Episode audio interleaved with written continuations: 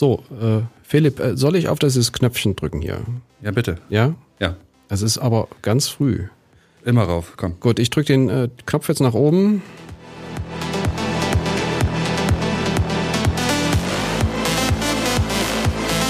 Und falls Ihnen jetzt zu Hause die gute Butterstulle von der Hand geglitten ist, uns geht's genauso, aber es ist das Thema des Tages.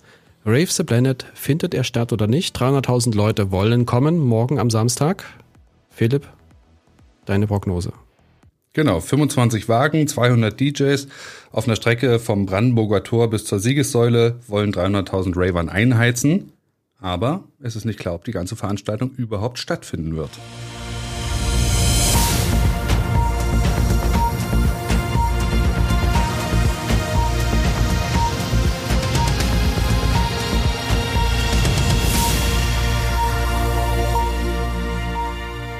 Damit herzlich willkommen zu einer neuen Folge unseres Shortcasts Erklär's mir. Ein Podcast der Berliner Morgenpost mit dir, Philipp Siebert und Dir, Jörg Krauthöfer. Moin. Tachchen.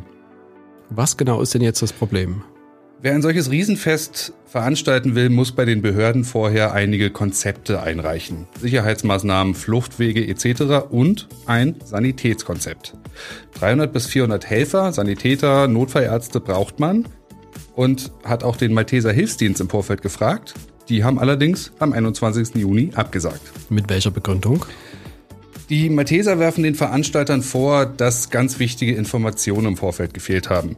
Die Strecke war nicht bekannt, es gab keine Infos über das Sicherheitskonzept und, das ist wohl der zentrale Punkt, es gab keinen konkreten Vertrag und auch keine vernünftigen mündlichen Absprachen, sagen zumindest die Malteser.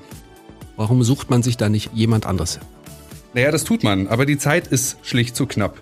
Es wurden andere gemeinnützige Dienste gefragt, die Johanniter, das Rote Kreuz, aber die sagen, nein, das ist zu kurzfristig. Und kommerzielle Dienste würden wohl um die 250.000 Euro verlangen. Das ist eine kleine sportliche Summe. Was sagt man in der Berliner Clubszene denn dazu? Naja, die Berliner Clubs beteiligen sich sowieso nicht allzu sehr an Rave the Planet und das in der Stadt, die das Image hat, zumindest nach dem Mauerfall, eine weltoffene Techno-City zu sein. Aber die Berliner Clubs haben offenbar Probleme mit dem Veranstalter Dr. Motte.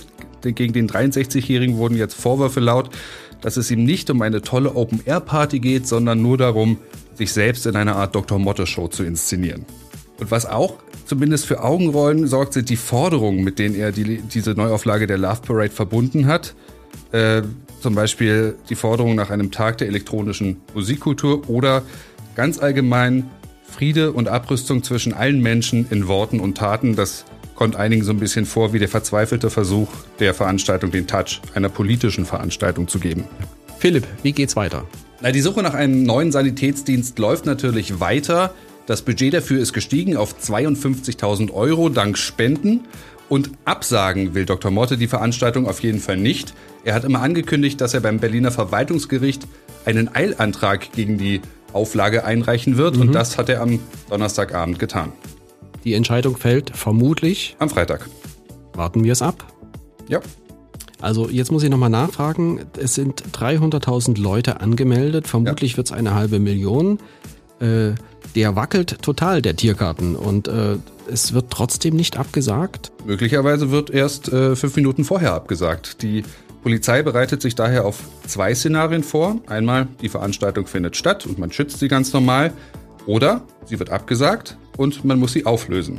Dann kriegt der Veranstalter äh, das mitgeteilt. Gegebenenfalls spricht man Platzverweise auf dem 17. Juni aus. Und naja, dass das bei 300.000 Ravern ein bisschen länger dauern könnte, räumte eine Polizeisprecherin bereits ein. Man sei aber optimistisch, dass man es schaffen werde. Aber nach Hause gehen werden die meisten wohl einfach nicht. Die Polizei erwartet, dass über den Tag verteilt dann so ein gewisses Katz- und Maus-Spiel mit Feierwütigen in der ganzen Stadt stattfinden wird.